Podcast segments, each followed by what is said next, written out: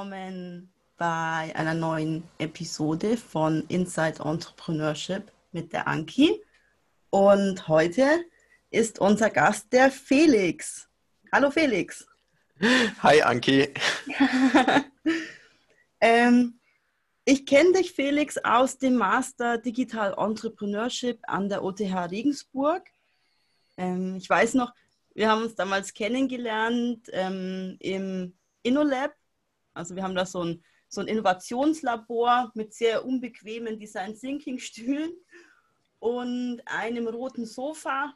Und auf diesem roten Sofa haben wir versucht, ähm, mit dem Arduino eine Lampe zum Leuchten zu bringen. Erinnerst du dich auch noch, Felix? Äh, ja, da erinnere ich mich recht gut an äh, dran, wie ich da kläglich gescheitert bin zu programmieren. Nee, doch schon mal sehr, sehr guter Anfang, sehr guter Start war das. Wie bist du eigentlich damals äh, dazu gekommen? Also wie kam es, dass du ähm, dich für den Master Digitale Unternehmensgründung hier entschieden hast? Oh, das ist, äh, das ist eine gute Frage. Also eigentlich ähm, wollte ich nach meinem Bachelor gar keinen Master machen. Deswegen habe ich auch fünf Jahre in der Zwischenzeit gearbeitet. Und dann bin ich durch Zufall auf genau den Master gestoßen und ähm, mich hat das Thema halt, also die Beschreibung voll angesprochen. Und äh, dann habe ich gedacht, naja gut, wenn ich es jetzt nicht mache, äh, dann mache ich es nie mehr und habe mich einfach mal auf gut Glück beworben und es hat ja dann auch Gott sei Dank geklappt. Hm. Ähm, wir haben, ja damals mussten wir so einen Aufsatz schreiben, ne, um uns dafür zu bewerben. Ähm, was hast du denn, was hast denn du da für einen Aufsatz geschrieben? Weißt du das noch? Ja, weiß ich noch äh, gut. Finde ich auch nach wie vor auch eine, eine mögliche Geschäftsidee. Also es ah. ging ja um das Thema Mobilität. Mhm. Und ähm, ich hatte mir überlegt, ein Problem bei diesen äh, ganzen Thematiken im, im, Tracking im Bereich Mobilität ist, dass es ähm, relative Insellösungen sind. Das heißt, was zum Beispiel gemacht wird, ist ja WLAN-Tracking in U-Bahnen, das ist mittlerweile im Kommen, dass halt geschaut wird, okay, wo gehen die Leute rein in die U-Bahn-Station, wo fahren sie hin, wo gehen sie wieder raus. Aber meiner Meinung nach ist das halt, ist es schon wichtig und richtig, das zu machen, aber man könnte das noch erweitern, weil wenn man zum Beispiel weiß, okay, die Leute fahren mit dem Auto bis zu einem gewissen Park and Ride, ähm, nehmen dann so ein äh, Street-Scooter, die es jetzt mhm. gibt, fahren damit zur U-Bahn-Station und dann dort rein. Dann hat man halt viel mehr Einsichten und könnte zum Beispiel sagen, okay, dann gibt es vom Park and Ride anstatt den Street-Scootern gibt es vielleicht noch einen Bus oder man kann noch einen zusätzlichen Park and Ride ein bisschen weiter weg anbieten, solche Geschichten. Und mhm. äh, das müsste man halt dann komplett, also das habe ich dann halt beschrieben, dass man das eben so komplett zusammenfassen müsste. Und ähm, die Herausforderung besteht halt darin, erstmal zu identifizieren, welche Daten du erheben kannst und dir dann natürlich die Frage zu stellen, wie erhebst du die, wie kriegst du die Leute dazu, dass sie dir das auch geben? Also weil es ja mit dem Datenschutz dann natürlich nicht ganz so einfach. Ja. Und äh, wie schaffst du es, so eine Plattform auch aufzubauen, mh, ohne die individuellen Interessen zu verletzen, weil zum Beispiel, wenn du sagst, du trackst die Autos mit, hast du natürlich die verschiedenen Hersteller, wo halt jeder sein eigenes Interesse dran hat. Das heißt, man müsste das irgendwie eine, eine, Art neutralen Boden schaffen, wo halt jeder bereit ist, da sein Tracking mit und seine Daten mit reinzuliefern. Mhm. Äh, genau, das habe ich da beschrieben. Voll interessant. Ähm, kannst du vielleicht ein bisschen näher zum Mikrofon immer herkommen? Weil es war gerade so ein bisschen so leise. Ja, klar, klar. Ach, super, danke. Ähm, ich bin so ein bisschen schwerhörig. Ich habe immer mit meinem Opa früher Western angeschaut, seitdem, äh, und der ist sehr schwerhörig, deswegen musste er immer sehr laut hören. Deswegen bin ich jetzt leider auch sehr schwerhörig, glaube ich. Okay, ich, ich versuche darauf zu achten. Deutlicher, genau. Ja, und jetzt, ähm, jetzt wurdest du ja angenommen, auch mit dieser coolen Idee, also wirklich vielleicht auch mal was für später zum, zum Merken, vielleicht als, auch als größeres Projekt und sowas voranzutreiben. Jetzt wurdest du ja angenommen im Master und du studierst ja jetzt dann auch schon seit eben einem Semester, jetzt ein bisschen mehr als ein Semester ähm, im Master. Hm, was waren so deine Erwartungen dran und wurden sie enttäuscht oder nicht oder vielleicht sogar übertroffen? Also meine Erwartungen erstmal, hm, ich wollte einfach einsteigen, ich wollte mich selbst auch ein bisschen mehr fordern. Ähm, also gerade, weil ja ähm, auch die Möglichkeit besteht, innerhalb vom Master äh, technische Bestandteile zu machen. Es gibt ja auch Bereiche aus MINT, die man machen kann. Und ich wollte einfach in die Richtung mich ein bisschen fordern, ein bisschen meinen Horizont erweitern. Und ich bin jetzt nicht mit der Idee reingegangen, schon ein, eine Geschäftsidee zu haben, was ich umsetzen will, sondern ich bin einfach offen reingegangen und wollte mich überraschen lassen, was so passiert. Und ähm, insgesamt sind meine Erwartungen definitiv übertroffen worden. Also ich war am Anfang auch ein bisschen skeptisch, wie das alles funktionieren soll, da der Master ja auch ähm, neu war. Wir sind ja die erste Gruppe, die das macht. Ja. Und äh, ein paar Mal hat es ja schon ein bisschen ja, geknirscht, sage ich mal. Aber im Großen und Ganzen äh, bin ich super zufrieden und die Erwartungen mehr als erfüllt. Mhm. Ähm, was, was konntest du jetzt zum Beispiel bis jetzt schon ähm, so Neues lernen, wo du sagst, ja, es hat mich vielleicht auch ein bisschen weitergebracht? Mm, also, was mich auf jeden Fall weitergebracht hat, waren die Teamarbeiten, äh, weil ich da auch viel über mich selbst gelernt habe, wie ich mich nochmal anders ähm, verhalten kann. Und ich habe äh, viel darüber gelernt, wie ich ein mögliches Geschäftsmodell identifizieren kann und das auch schon mal grob skizzieren kann, dass man, um halt möglichst frühzeitig schon zu sehen, ist es sinnvoll oder nicht. Mhm. Und ich habe super viele Kontakte geknüpft. Ja, das ist natürlich auf jeden Fall eine coole Sache. Das muss ich auch sagen. Jetzt bei dem Master, wir als, äh, wir werden ja immer so ein bisschen als erste Kohorte bezeichnet. Ähm, es hört sich immer so an, als ob wir so, so Gladiatoren wären oder sowas, gell? Äh, oder äh, so ein römisches Heer. Ja, genau. Das ist ja die Kohorte, äh, eine Einheit von Legionären. Mhm. ähm, Du hast, du hast jetzt gesagt, also es hat dich weitergebracht auf jeden Fall ähm, bezüglich Kontakten und Geschäftsmodellen und sowas. Ähm, ist jetzt dabei auch schon was rausgekommen, also ähm, bezüglich Gründung, beziehungsweise äh, bezüglich einer Gründungsidee? Ja, aktuell sogar mehrere Sachen. Ui. Ich, ich weiß gar nicht, ich, ich habe irgendwann aufgehört zu zählen, was es jetzt ist. ähm, Manche Leute sammeln Sticker, Felix sammelt Unternehmensideen. So muss das sein. Ja, ein bisschen, das fühle ich mich gerade so, aber es sind schon ein paar Sachen ra rausgekommen. Also das ist ja auch das äh, Ziel vom Master gewesen.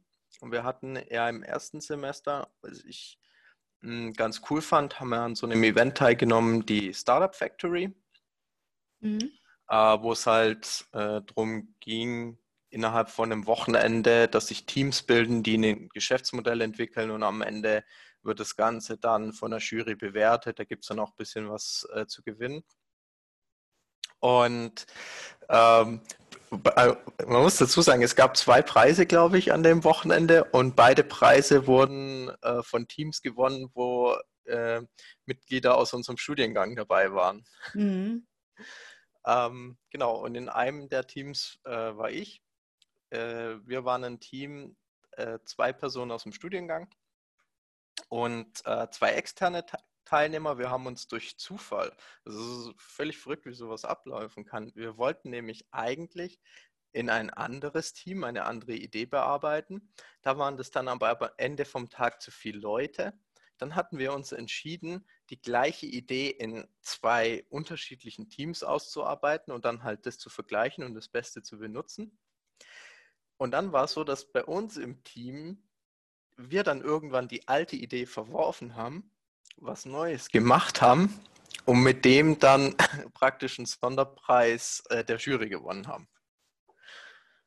Und ähm, kannst du vielleicht diese, also ist ja erstmal auf jeden Fall sensationell, ähm, kannst du vielleicht die Idee irgendwo ähm, mal genauer beschreiben, wie ihr auch dann draufgekommen seid, ähm, vielleicht? Also vielleicht kannst du es einfach uns kurz pitchen ähm, was die Idee ist und dann wie ihr draufgekommen seid. Ja, also die Idee an sich ist recht simpel. Äh, es geht darum, diese Stempelkarten, die man ab und zu im Dönerladen oder beim Friseur kriegt, sind in der Regel auf Papier, das zu digitalisieren als App. Und äh, draufgekommen sind wir dadurch, dass äh, bei uns im Team an einem Morgen äh, die Anais als Teammitglied gekommen ist und ihren Geldbeutel aufgemacht hat und haufenweise von diesen Karten rausgeflogen sind. Ja. Während wir gerade äh, bei, bei, der bei der anderen Idee eine, versucht haben, ein Problem zu adressieren. Dann haben wir gesagt, naja, okay, aber könnten wir uns ja das anschauen. Und was sehr spannend war, halt innerhalb von dem Wochenende haben wir auch geguckt, was es in dem Bereich schon gibt, wie so die Konkurrenzsituation ist. Und haben halt festgestellt, es gibt ähm, tatsächlich viele Lösungen, die in die Richtung gehen, solche Kunden- und Stempelkarten zu digitalisieren. Ähm, allerdings mit einer großen Problematik, dass die Lösungen in der Regel sehr ähm, oder relativ kostspielig sind. Also wenn man sich jetzt wirklich so ganz kleine Läden anschaut, wo dann teilweise das 100 Euro im Monat oder so kostet. Und mhm. natürlich sehr viel Analytics und Marketingmöglichkeiten bietet. Und wir haben aber Befragungen gemacht und haben dann äh, innerhalb von dem Wochenende festgestellt, die meisten Ladenbesitzer interessieren die Sachen nicht so sehr, weil die damit nicht so viel anfangen können. Und wir sind dann halt hergegangen, haben einen Protot äh, Prototypen gebaut, der wirklich sehr, sehr einfach war, haben eine Kalkulation dazu gemacht und ähm, konnten halt am Ende dann so eine Rohlösung erarbeiten, mit der man das recht gut abbilden kann und sogar kostengünstiger ist, wie wenn man äh, sich die Sachen auf Papier drucken lässt. Mhm. Und wie, wie, sah dann euer Prototyp äh, so konkret aus, mit dem ihr da hingegangen seid? Hattet ihr dann quasi schon irgendwie ähm, äh, mit XD irgendwas fertig gemacht oder habt ihr es einfach auf Papier aufgezeichnet oder wie habt ihr das gemacht? Also wir haben in Axure gearbeitet mhm. und haben dort eben einen Click-Dummy gemacht und da hat sich halt schon, sage ich mal, das rauskristallisiert, worauf wir uns fokussieren wollten, weil halt auch einfach so wenig Zeit war. Haben wir einfach gesagt, wir müssen wirklich nur die wichtigsten Sachen adressieren und alles, was nicht für unser Ziel, was wir erreichen wollen, absolut notwendig ist, haben wir weggetan als Funktionalitäten. Und dadurch konnten wir auch nicht nur den Prototypen entsprechend bauen, sondern halt auch das Geschäftsmodell entsprechend begleitend schärfen. Mhm. Ähm, also im Endeffekt äh, jetzt so gebrauchsanweichungstechnisch kann man quasi im Endeffekt aufnehmen, äh, auf jeden Fall immer mit so einem Prototypen wirklich zu den, zu den Personen hingehen und möglichst auch, wie du es jetzt am Anfang gesagt hattest, na, ähm, nicht nach einem Problem suchen, sondern ähm, ein Problem finden am besten einfach und darauf aufbauen. Genau, also und das ist das Wichtigste, nicht zu starr sein, die Sachen frühzeitig nehmen, rausgehen zu potenziellen Kunden und sich da dann das Feedback einholen und dann immer wieder rangehen und nachschleifen. Mhm. Und dadurch ergibt sich, äh, ergibt sich einfach was. Dadurch tut sich vielleicht auch ein Markt auf, den man vorher gar nicht gesehen hat. Also bei uns war es so, dass wir halt dann äh, wirklich gesagt haben, okay, wenn wir uns auf so wirklich kleine Läden fokussieren, gibt es da nicht mal wirklich Konkurrenz im deutschsprachigen Raum.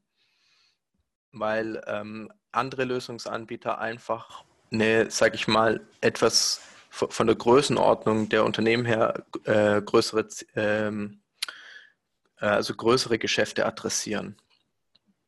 Mhm. Ähm, und jetzt, also im Endeffekt der Wow, also ihr habt den Preis dadurch gewonnen, ne?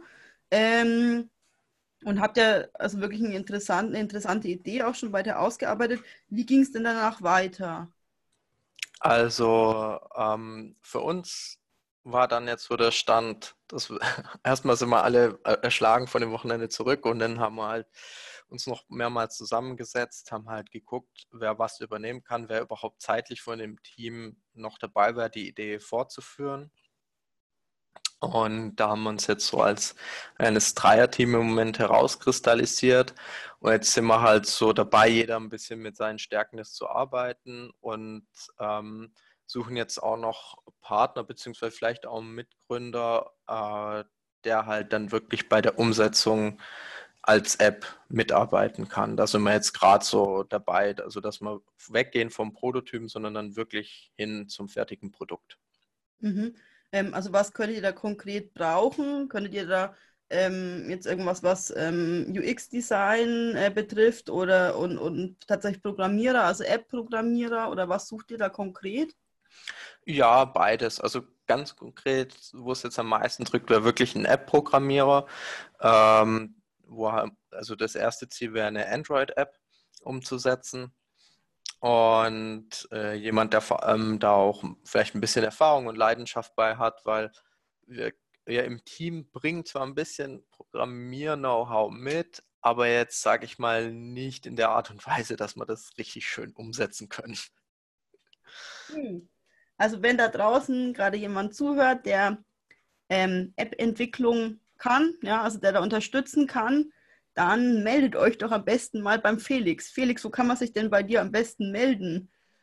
Ähm, das, ist, das ist jetzt eine gute Frage. Das muss ich mal nachgucken. Ich habe da nämlich extra eine E-Mail-Adresse für gebaut. Ähm, die muss ich mal schnell suchen. Mm, ich stelle dir einfach, während du suchst, schon mal die nächste Frage. Ja. Ähm, naja, jetzt hast du, du hast ja jetzt äh, schon mal eine, eine äh, Geschäftsidee ähm, schon mal so ein bisschen so, so durchgesponnen, hast du deinen ersten Erfolg genommen mit dem Team. Ähm, würdest du sagen, dass du Unternehmer bist? Ähm, nein, noch nicht. noch nicht.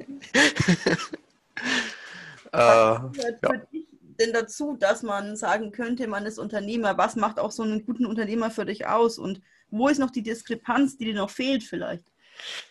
Ähm, äh, oh, das sind viele verschiedene Ebenen. Also was für mich als Schritt noch dazugehört, dass ich mich selbst als Unternehmer sehen würde, wäre auch wirklich ein Unternehmen in irgendeiner Art von Rechtsform zu haben, weil das ist noch nicht, das sind im Moment alles Ideen und Möglichkeiten, woran gearbeitet wird, aber es ist jetzt noch nichts dabei, wo ein, sage ich mal, einsatzbereites Produkt vorhanden wäre, was man auch verkaufen kann.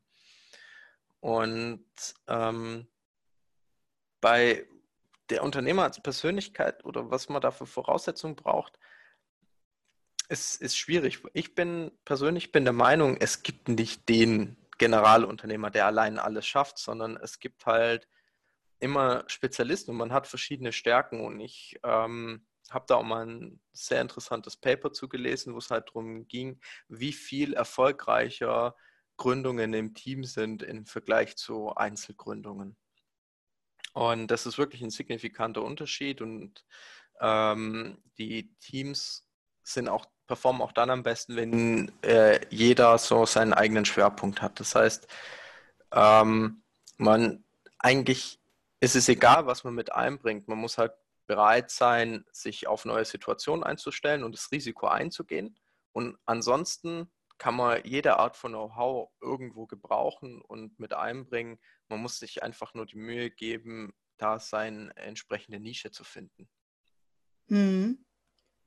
hm. Was sind da, also du hast jetzt eben auch angesprochen, dass verschiedene Eigenschaften dann auch benötigt. Ähm, und na, äh, was, was, wie ist es bei dir? Bist du, was sind da so deine Stärken und Schwächen, so ganz klassisch gesehen, wenn man es jetzt aufs Unternehmertum runterbricht? Wo, an welchen Stellen brauchst du dein Team besonders? Weil du sagst, uh, allein kriege ich das einfach nicht hin? Hm. Und an welchen Stellen sagst du, da, da bin ich wirklich gut? Also Schwächen habe ich oder Unterstützung brauche ich auf jeden Fall, wenn es äh, wirklich in tiefere technische Details geht. Also ich habe ein Grundverständnis, ich weiß schon grob, wie alles funktioniert. Das ist, würde ich sagen, ist auch so eine Stärke, dass ich halt äh, da vieles verstehe, aber wirklich richtig gut umsetzen ähm, da hört es dann halt bei mir irgendwann auf. Also gerade wenn wir zum Beispiel in, Programmierung, in die Programmierung reingehen, ähm, wird es dann irgendwann schwierig, wenn zum Beispiel Datenbanken dazukommen.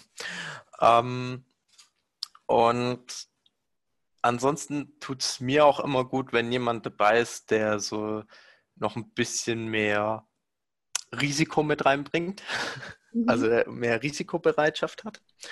Ähm, und ich selbst sehe mich so ich bin ein, ich, bin sehr flexibel. Also ich, ich sehe mich selbst so, ich kann so Zwischenrollen ausführen. Ich kann Sachen strukturieren, ich kann Ideen reinbringen, ich kann das Ganze dokumentieren und auf eine Schiene äh, bringen und kann mich so um, um die Bereiche kümmern, okay, wie setzen wir denn jetzt mal alles auf? So ein bisschen die strategische Ebene, ein bisschen die Projektplanung. Da bin ich, denke ich, gut. Vor allen Dingen, weil ich halt auch aus jedem Bereich was mitbringen, weil ich das zum einen schon immer im, im Studium so gelernt habe, recht generalistisch ausgelegt, zum anderen, weil ich jetzt auch äh, komischerweise in meiner bisherigen Berufserfahrung immer solche Mischrollen mit x verschiedenen Verantwortungen hatte. Und deswegen denke ich, ist das meine große Stärke. Dafür fehlt mir halt dann wirklich die, das Spezialistenwissen in die verschiedenen Richtungen. Mhm.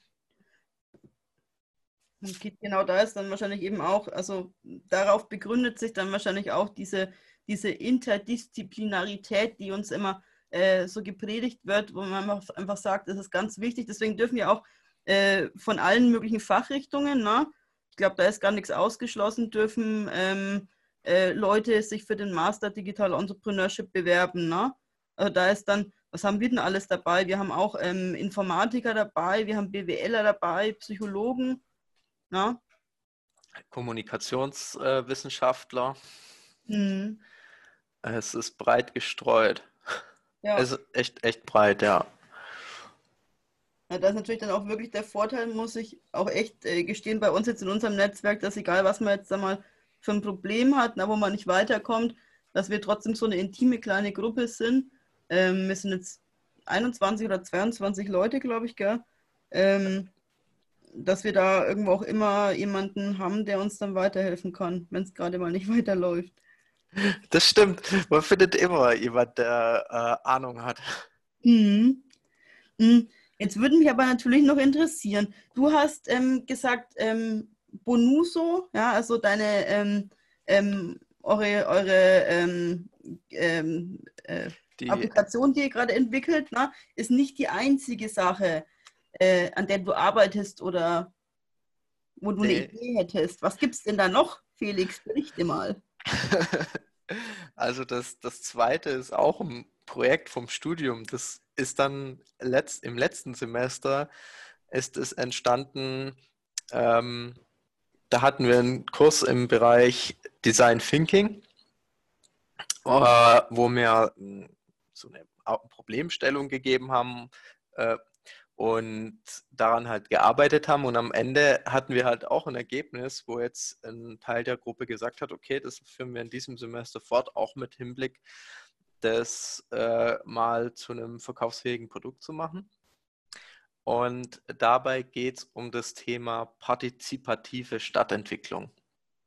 Mhm. Ähm, da sind wir so drauf gekommen. Also wir hatten im letzten Semester äh, so grob die Challenge, was für die Kultur- und Kreativwirtschaft in Regensburg zu machen. Da gibt es so ein paar Änderungen. Die haben eine Option auf ein, äh, ein neues Gebäude, wo da was reinziehen kann, so als äh, Kreativareal und so. Und ähm, wir sind halt durch diesen Design Thinking Prozess gegangen, haben da uns eingefühlt und Interviews äh, geführt. Und äh, bei uns war es so, dass viele der ähm, Künstlerinnen und Künstler, die wir interviewt haben, sich sowas gewünscht haben, so dass die Szene aktiver wird, dass es da so, so Viertel gibt und sowas, mh, weil einige von denen schon ein bisschen in der Welt unterwegs waren und gesagt haben, ja, in anderen Städten gibt es da so, so richtige Künstlerareale, da ist alles viel bunter und so. Mhm. Und dann war so irgendwie, ja, okay, die wünschen sich das alle. Und wie können wir es denn schaffen, ein, ein Künstlerviertel umzusetzen? Und dann standen wir irgendwann so an dem Board, äh, am Whiteboard und haben so überlegt, ja, was könnten wir machen und was könnte da rein? Und dann sind wir drauf gekommen, wir wissen es nicht, was die sich darunter vorstellen und was man machen müsste. Mhm. Und dann haben wir genau das verfolgt und haben halt gesagt, okay, wie können wir sowas abholen und äh, greifbar machen? Und haben uns dann so ein bisschen auch vom Thema Planspiele, Brettspiele inspirieren lassen. Und das Endergebnis war ein Baukasten. Also so heißt das Projekt. Mhm. Ähm, das besteht daraus, es gibt ein, ein Board, was im, worauf die, die Maße des Areals, was man betrachten möchte, zum Beispiel ein Park oder ein Platz, ähm, abgebildet ist. Dann gibt es äh, verschiedene Figuren und ähm, dann werden oder kann das genutzt werden, um die Meinung der Bürger abzuholen. Also wenn man jetzt einen Platz gestalten will, dann gibt es da eben ein, ein Auswahlset an Figuren. Das Board ist entsprechend vorbereitet mit den Maßen. Mhm. Und dann ähm, geht es ein bisschen wie im Planspiel. Das heißt, Schritt für Schritt wird der Teilnehmer herangeführt, bis er am Ende dann wirklich die Figuren platziert. Das heißt, erstmal wird er abgeholt mit sogenannten Moodboards, wo man dann mal guckt, okay, welche Stimmung wünscht sich der Teilnehmer für diesen Ort? Also möchte hier jemand eine ruhige Stimmung mit viel Natur zum Beispiel. Mhm. Oder eher was Belebtes, wo dann halt erstmal so belebte Farben und Bilder gewählt werden. Und schlussendlich oder, oder nach diesem Abschnitt, wenn wir das abgeholt haben, geht es dann darum, mal konkret ein paar Ideen zu platzieren. Also zum Beispiel bei einem, bei einem Platz könnte dann da platziert werden, wo vielleicht Bäume stehen sollten, Sitzgelegenheiten, die dann eben auch in verschiedenen Ausführungen, wie die gestaltet sein können. Und ähm, so kann man das dann eben abholen. Und damit der Nutzen davon gehoben wird, bildet oder wird über das Board das praktisch abgegriffen und noch nebenher ein digitales Modell erstellt. Ähm, mhm. das geht. Also, ja. Also, diese Frage, also im Endeffekt könnte man sagen, ähm, ich könnte da jetzt dann unterscheiden, na, ob ich jetzt ähm, also dass ich jetzt im, im Villapark im Ostenviertel ähm, mir das unter diesem, unter diesem, ähm, dieser kleinen Burg, unter diesem kleinen Schlösschen da, ähm, dass da steht, eher vorstelle, dass, ähm, dass dort Skulpturen stehen und die schon in die Natur eingebunden sind, also von Künstlern, die eher so Skulpturen erschaffen, oder ob ich mir jetzt eher vorstelle, Mensch, äh, ja eher so ein bisschen die ganzen Mauern hier äh, wie in äh, Berlin-Kreuzberg oder sowas. Genau. Mhm. Das könnte man da eben abbilden. Und damit es halt äh, besser greifbar ist und zum Beispiel dann auch auf äh, Seiten äh, der Verwaltung oder der Planer genutzt werden kann, wird das Ganze dann eben auch digital abgegriffen. Mhm. und ähm, da dann eben zur Verfügung gestellt. Das bietet noch ein paar mehr Vorteile, zum Beispiel, dass man halt auch wirklich einfacher quantifizieren kann, ähm, welche äh, Figuren jetzt wie oft zum Beispiel gewählt werden oder an welcher Positionierung. Mhm. Ähm, also ich finde es mega interessant. Äh, könnte man da schon irgendwie dieses Spiel machen? Könnte man da schon irgendwie mitspielen, mitwirken? Ähm, ja, es gibt tatsächlich, es gibt einen Prototyp-Baukasten, den haben wir hier für einen äh, Platz in Ringsburg en entworfen, wo auch so ein paar Beispielfiguren drin ist. Ähm, das kann man schon nutzen, wenn der Prototyp noch existiert, weil der war in der OTH und da waren wir jetzt natürlich schon längere Zeit nicht mehr. Ja. Da muss man natürlich hoffen, weil die Figuren, hm, das ist dann auch so ein Learning, wo man rangehen muss, aus welchem Material macht man die denn? Wir mhm. haben jetzt nämlich angefangen mit so einer Trockenknetmasse, die sehr einfach zu handhaben war, ja, allerdings mhm. nicht so mega stabil ist. Hm. Aber das wäre tatsächlich eine coole Sache. Na, wie, wie, also könnte man das dann so weiterentwickeln, dass man auch wirklich sagt, dann man tritt an die Stadt ran, sagt, ja, ähm, äh, wir produzieren euch mal äh, für jeden Platz irgendwie so ein, so ein Spiel, ja, und ähm, so ein Planspiel und man macht dann auch wirklich mit, ähm, mit verschiedenen Gruppen na, zusammen. Ich weiß nicht, ob wann sowas repräsentativ dann ist für eine Stadt. Ähm, dieses, dieses Spiel, dieses Planspiel und kann somit eigentlich ähm, wirklich die Bevölkerung mit einbeziehen in das, was dann ähm, äh, entschieden wird, also wie das gestaltet werden kann. Genau. Und da mhm. arbeiten wir jetzt in dem Semester weiter. Zum einen auf Seite des Geschäftsmodells, also mhm. wie man das halt umsetzt, wer zum Beispiel die genauen Kunden dann sein könnte. Es muss, es ist ja nicht nur begrenzt auf Städte, sondern man könnte natürlich das auch für Unternehmen nutzbar machen, die äh, zum Beispiel spezielle Räume gestalten möchten. Mhm. Und äh, da ist, hat man ja eigentlich das gleiche Prinzip. Also es gibt eine Idee, wie was gestaltet werden soll und man möchte halt abholen, was sich die Leute, die es halt später nutzen, äh, sollen denn darunter genau vorstellen. Mhm. Und auch wie wir das dann machen, also welches Material wir jetzt denn genau für die Figuren zum Beispiel hernehmen, was, äh, wie wirtschaftlich das ist. Und natürlich auch ähm, die technische Entwicklung. Mhm. Wenn wir jetzt auch ein bisschen was machen im Bereich Prototyp mal versuchen zu entwerfen, wie das Ganze denn ausschauen soll, um zu gucken, welches Material wir denn jetzt mal genau einkaufen müssten. Ja, das finde ich tatsächlich eine, eine, sensationelle Entwicklung auch. Na, wenn man, wenn man eigentlich dann davor steht und überlegt sich, wie kann man, wie können wir das machen, ja, dass wir äh, irgendwo äh, Künstlerviertel schaffen oder halt das äh, irgendwo darstellen für die, ähm, äh, für die Bevölkerung einer Stadt. Ähm, und dann irgendwo diesen äh, darauf zu kommen, dass es ja eben nicht ihr seid, die das entscheiden, sondern eben nutzerzentriert, wie es der Design Thinking Prozess ja uns auch einfach sagt, dass es die Nutzer selbst äh, entscheiden. Also total, total interessant. Ja. Es war mhm. auch hier wieder total wichtig, ähm, mit den, sag ich mal, Endnutzern im Endeffekt ins Gespräch zu kommen und sich das abzuholen. Zum Beispiel, dass wir wirklich auf die Figuren gesetzt haben, kam einfach daraus, ähm, dass wir, sag ich mal, einen, einen Test mit dem ersten Prototypen und verschiedenen Arten von Figuren gemacht haben, dass wir festgestellt haben, andere Arten von Figuren, zum Beispiel einfach aus Papier, sind zwar schneller gemacht und flexibler, aber wir hatten sehr viel Feedback, die sich haptische Figuren gewünscht haben, mit denen sie dann wirklich was in der Hand halten können und das, sag ich mal, vom Vorstellen her ähm, genauer betrachten können. Mhm.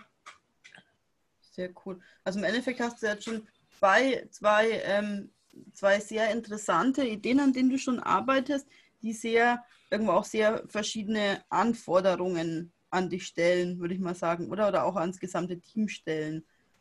Ähm, Gibt es da noch mehr Sachen oder? Ähm? Ja, ein, ein kleines Herzensprojekt habe ich gerade noch. Das war eigentlich überhaupt nicht geplant, aber. Äh, ja, du kommst öfters.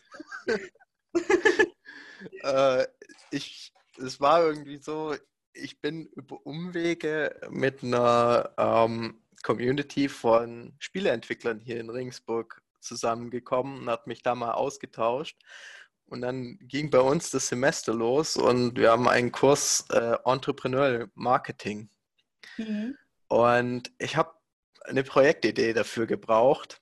Ähm, und war, bin jetzt eben im Kontakt gewesen mit einem der Spielentwickler, die jetzt gerade ein Release haben für ihr erstes Spiel. Und dann habe ich das gedacht, hey, okay, ich schlage das mal vor als äh, mögliches Thema. Und am Ende vom Tag ist das jetzt halt wirklich geworden. Und ähm, jetzt bearbeite ich das in dem Rahmen von dem Kurs. Und als ich das praktisch in, in, in der Community da vorgeschlagen hatte und so, dann habe ich so viel Feedback bekommen, ähm, dass ich jetzt noch äh, andere Projekte nebenbei mitmache, die ich jetzt einfach so begleite zusätzlich. Und äh, da ist jetzt auch so die Überlegung, weil das sage ich mal, relativ gut funktioniert und äh, ich da auch, sage ich mal, große Interesse drin habe und es auch mega spannend ist, ob ich das nicht dann vielleicht auch mir mal Gedanken, also mache ich gerade, das mache ich jetzt gerade im Moment, mir mhm. Gedanken zu machen, ob, ob das ein tragbares Geschäftsmodell dann später ist und wie man das halt umsetzen kann. Mhm. Und das ist einfach wahnsinnig spannend, weil man da wieder ganz andere Voraussetzungen hat, weil da geht es dann jetzt nicht um, um ein Produkt, sondern es geht um eine Dienstleistung für jemanden, der ein Produkt erstellt. Und die große mhm. Herausforderung ist, bei Produkten wie Videospielen hast du eine unheimlich lange Vorlaufzeit, ähm, bis, das, bis du praktisch den Ertrag hast, weil so eine, eine Entwicklung halt ähm, sehr viel Ressourcen und Zeit beansprucht. Und wie man das dann halt miteinander verbinden kann, das ist einfach super spannend. Mhm. Auf jeden Fall. Krass. Also im Endeffekt dann eigentlich drei Projekte, die ähm, sich sehr vielversprechend anhören. Ähm, wie, wie, wie funktioniert das im Alltag für dich? Weil du, du arbeitest ja auch noch normal, oder? Genau, also in Teilzeit 20 Stunden die Woche. Genau, deswegen hast du auch den Namen Teilzeit Felix. Teilzeit Felix bei uns. wir, haben, wir haben vier Felixe und äh, alle haben dann äh, mal so einen Namen bekommen, um sie zu unterscheiden. Äh, also das habe hab ich zumindest erstmal für mich gemacht gehabt, um alle zu unterscheiden, wer denn jetzt welcher Felix ist. Und ähm, du, äh, du sitzt gerade hier als äh, Teilzeit bzw. Halbzeit Felix, deswegen. Ähm, also eben du, du arbeitest Teilzeit, du ähm, studierst auch noch ähm, im Master Digital Entrepreneurship und du arbeitest an, an drei ähm, Geschäftsideen. Wie funktioniert es im Alltag bei dir? Ich habe ehrlich gesagt keine Ahnung. ähm, Ich habe vielleicht den, den großen Vorteil, dass sich viele von den Sachen einfach überlappen mhm. und ich äh, das eine dort nutze. Ich meine, das eine Projekt im Baukasten, die, die Sachen, wo ich dort mache, sind wirklich dann auch Sachen, die wir auch innerhalb von einem Kurs benötigen, also im Digital Business Model Lab mhm. und im Kurs für Human Computer Interaction, wo man dann den Prototypen baut. Mhm. Dann ähm, das für die Spieleentwicklung mache ich praktisch im Bereich Entrepreneurial Marketing noch mit. Und ja, Bonuso, ähm, das mache ich doch nebenbei, aber da sind noch äh, Teammitglieder mit dabei, die auch was mhm. machen. Und ähm, da hilft es dann eben ungemein. Es ist einfach, dass man halt die Sachen miteinander verbinden kann und es ist ja auch so, dass was man in einem erarbeitet, die Vorlagen kann man ja dann auch fürs andere nehmen. Also alles, was man im, was ich im Bereich äh, des Business Model oder der Business Model Entwicklung für den Baukasten macht, die Sachen kann ich dann natürlich auch für die anderen benutzen und ähm, weiß dann zumindest schon mal die Struktur, mhm. was zu tun ist. Mhm. Ähm, Finde ich sehr sympathisch. Äh, ich werde ja auch öfters gefragt, wie ich das machen kann, dass ich irgendwo in so vielen Projekten parallel arbeite. Aber ich sehe das genauso wie du. Also natürlich, man kann irgendwo alle Sachen dann wieder verwenden. Und ich sehe es irgendwo auch so ein bisschen ausgleichend, ja. Also manchmal, wenn ich meinen Grant auf, die, auf das eine Projekt habe und mir denke, also abends, ah, das wird doch nie was, so ein Mist. Und ja, dann kann ich wieder zwei Tage mich voll ins andere Projekt stürzen und dann denke ich wieder, ach, ja, okay, wieder das andere. Ne? Also halt irgendwo so ein bisschen ausgleichend ähm, man hat ja überall irgendwo verschiedene Sachen, die man auch einbringen kann. Und es werden äh, verschiedene Facetten an einem gefordert, die man hat, äh, verschiedene Leidenschaften auch, die man einbringen kann. Na? Und im Endeffekt, ja, wie du auch gesagt hast, es läuft einem halt auch manchmal zu. Und dann mag man es eigentlich schon zu gerne, um es dann wieder abzugeben. Na? Das stimmt, dann macht man es weiter. Ähm, ich, ich, musste aber auch schon ein paar Sachen begraben mittlerweile, wo mhm. mir das im Nachgang dann immer noch manchmal wehtut. So. Was, was, hast du zum Beispiel begraben? Also am, am härtesten, glaube ich, war so meine erste Grundidee, mit der ich reingegangen bin. Also das war äh, so das Thema, da hatten wir in, in der Firma, wo ich arbeite, haben wir unsere Cloud-Umstellung gerade gemacht, beziehungsweise waren im, in dem ähm, Zeitpunkt, wo wir die verschiedenen Anbieter verglichen haben. Und ähm, sagen wir mal so, für, am Ende vom Tag gab es halt die Auswahl zwischen Google mit äh, G Suite oder Microsoft und Office 365. Und ich war halt unter anderem auch damit betraut, so Anbieter zu analysieren. Und ich habe es einfach nicht glauben können, dass es keine weiteren Alternativen mehr gibt. Vor allen mhm. Dingen da zu dem Zeitpunkt halt so Themen wie Office 365 und solche Geschichten sehr stark kritisiert wurden im, mit dem Thema Datenschutz. Also kann man solche Sachen in Schulen einsetzen, darf die öffentliche Verwaltung sich von Microsoft abhängig machen und so weiter und so fort. Und ähm, dann habe ich gedacht, hey, das kann man doch auch anders machen und habe mal dann für mich mal ein Konzept erarbeitet, dass man sagt, okay, man versucht sowas aufzusetzen auf Basis vorhandener Open Source Technologien. Mhm. Dass man das praktisch zusammenstellt als Baukasten mit den verschiedenen Einzelanbietern, die zusammenholt und es dann entweder äh, und es dann eben halt ähm, eben zusammenführt und zu verfügbar macht und man selbst verdient halt dann Geld mit zum Beispiel Dienstleistungen drumherum. Mhm. Und das fand ich super. Und ich habe auch von meinen Kollegen, mit denen ich zusammengearbeitet habe und so weiter, super Feedback gegeben. Die haben alle gesagt, hey, der Markt ist da, das ist super, das kannst du machen. Und habe dann dieses Thema bei der Startup Factory vorgestellt und habe nach Teammitgliedern gesucht. Mhm. Niemand ist zu mir gekommen. Oh Wirklich nein, niemand. Felix. Das ist ja voll traurig. Ja, ich Ach, stand. Stimmt, stimmt ich habe dir noch dein Poster mitgemalt. Ja. Oh. Hat alles nichts geholfen. Scheiße. Hm. Und dann bin ich halt so da gestanden und habe gedacht, okay, also das wird so nix. Das kannst du jetzt begraben. Du ja. hast es dann auch begraben? Für mich, für mich schon, ja. Aber da kommt es wieder rein. Ich habe interessante Kontakte ja kennengelernt über das Studium.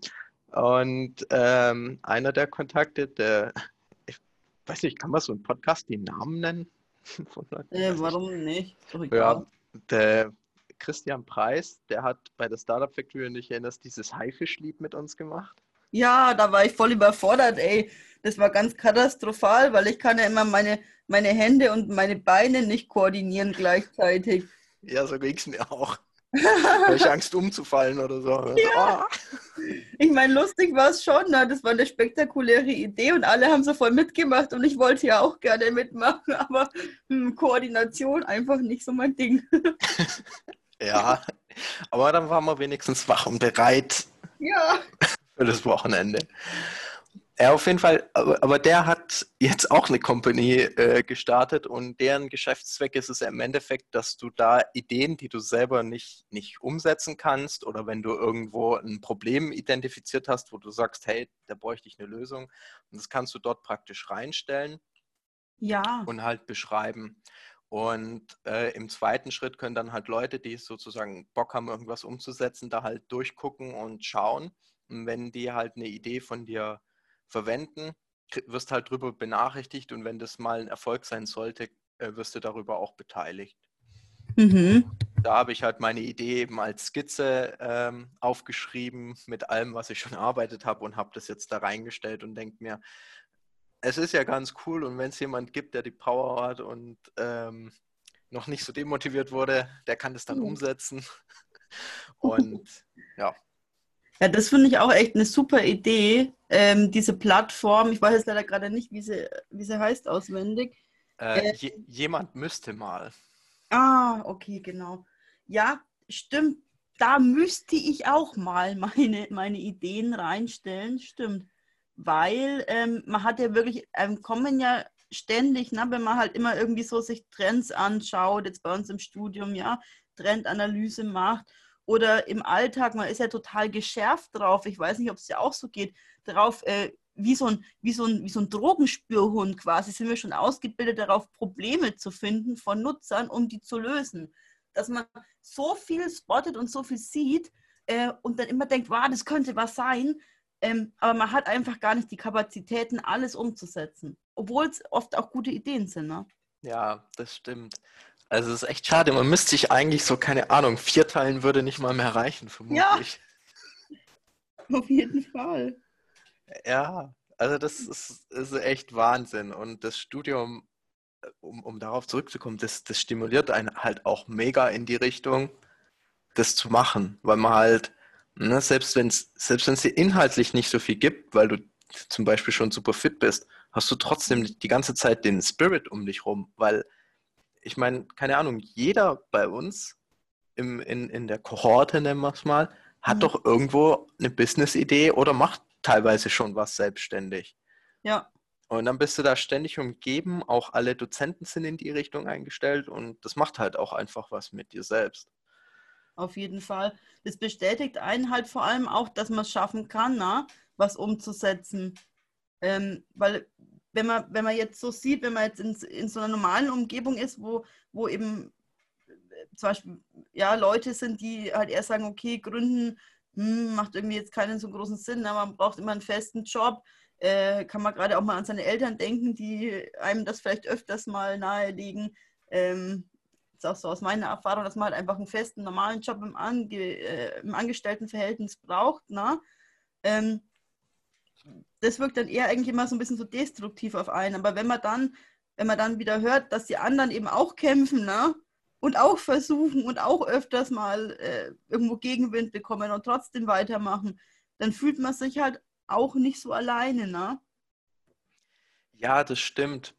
Äh, bei mir ist, also wie ich auf mich selbst glaube, ist eigentlich sehr interessant, weil meine Eltern sind selbstständig, die haben ihr eigenes Unternehmen und ich bin da praktisch mit aufgewachsen, weil als ich so Zeitraum, wo ich geboren wurde, haben die nämlich, also die haben eine Baumschule, da haben die nämlich angefangen, die Ländereien dafür zu kaufen und das mhm. aufzubauen. Das heißt, ich bin Zeit meines Lebens damit aufgewachsen, wie die halt ähm, die, das Unternehmen aufgebaut haben. Und als ich dann praktisch ausgezogen bin äh, zum Studium, habe ich zu mir selbst gesagt, niemals will ich selbstständig sein. Weil ich das bei denen gesehen habe und gedacht habe, ne, never. Glückwunsch, Felix. Und dann irgendwann hat sich halt geändert und ich habe das halt schon dann, dann, gemerkt, so, weil ich dann bei denen ne, so Pflanzenveredelung habe ich halt mitbekommen und ich bin dann so auf dem Acker gestanden damals, weil ich habe noch eine Ausbildung in dem Bereich gemacht mhm. und habe mir gedacht, ey, ihr macht das ja alles händisch, das kann es doch nicht sein. Für sowas mhm. muss es doch eine maschinelle Lösung geben. Mhm. Ja. Das wäre auch noch eine Business-Idee, ja. das nochmal niederzuschreiben. Ja, das habe ich mir gerade auch gedacht. Das wäre die nächste Idee, Felix. oh je. Ne, kannst, kannst, hast ja auch gleich schon das Netzwerk, wo du es dann verbreiten kannst. Das läuft doch. Ja. Mhm. Ah, jetzt hast du mich wieder auf was gebracht. Ja, schon geht's weiter.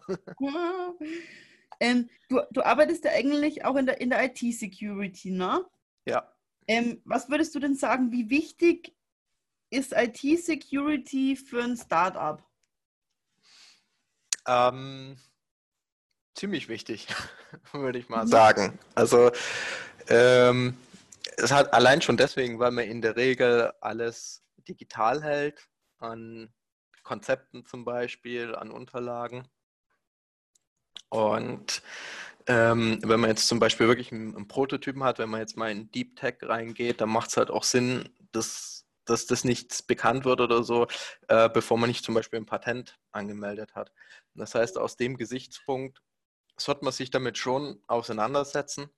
Aber was ich immer sage, äh, nicht zu viel Angst machen lassen, weil viele Sachen sind basic und die weiß man auch so im Kopf, sondern, und das ist auch eigentlich auch jedem klar, also zum Beispiel, dass man Backups macht. Mhm. Das weiß jeder allein schon von seinem Handy heutzutage. Ähm, es geht da einfach nochmal darum, dass man solche Sachen dann auch mal festhält, dass man das einfach transparent vor sich hat. Und das Tolle ist, wenn man das mal gemacht hat, dann kann man das Ganze auch für die Abbildung vom Datenschutz verwenden, weil da braucht man es auch. Ah, dann kennst du dich quasi auch so, kann man sagen, in, in Sachen ähm, ja, IT-Security für Startups so aus, kann man sagen, oder? Ja? Äh, ja, ein bisschen. Mhm. Also ich bin halt, äh, das habe ich halt mittlerweile auch gemacht. Ich bin Informationssicherheitsbeauftragter, auch nach unterschiedlichen Standards äh, zum Beispiel ISO 27001 und äh, habe da mittlerweile einfach schon viel mitgenommen, äh, was man da machen kann und, und machen sollte. Und es macht keinen Unterschied, ob man ein Startup betrachtet oder ob man ein kleines Unternehmen betrachtet, wie auch immer. Die Sachen sind eigentlich immer gleich. Mhm. Äh, das ist ja eine interessante Erkenntnis, Felix, nachdem wir jetzt gerade so entspannt hier im privaten Rahmen beim Plaudern zusammensitzen. Ähm, hättest du da vielleicht Lust, äh, mal noch so eine Episode zu machen? Ich frage jetzt einfach mal ganz unverschämt.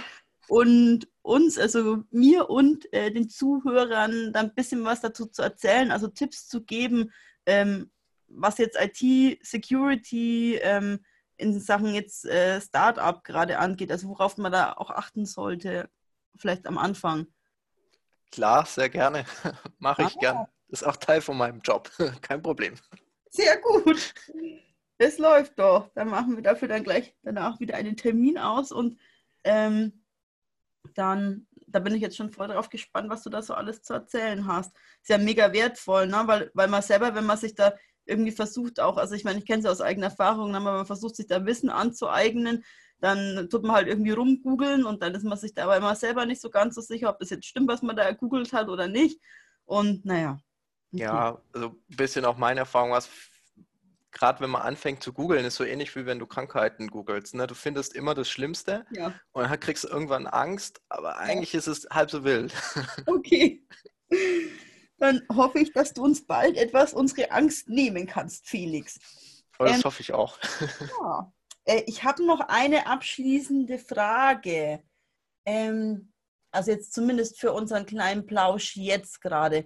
Ähm, wie äh, kannst du, kannst du unseren Zuhörern irgendwas mit auf den Weg geben? Also ähm, hast du irgendwas, Motivierendes oder irgendwas, was du ihnen als Rat auf den Weg geben kannst, äh, wenn sie jetzt zum Beispiel gerade gründen möchten oder schon Gründer sind oder wie auch immer?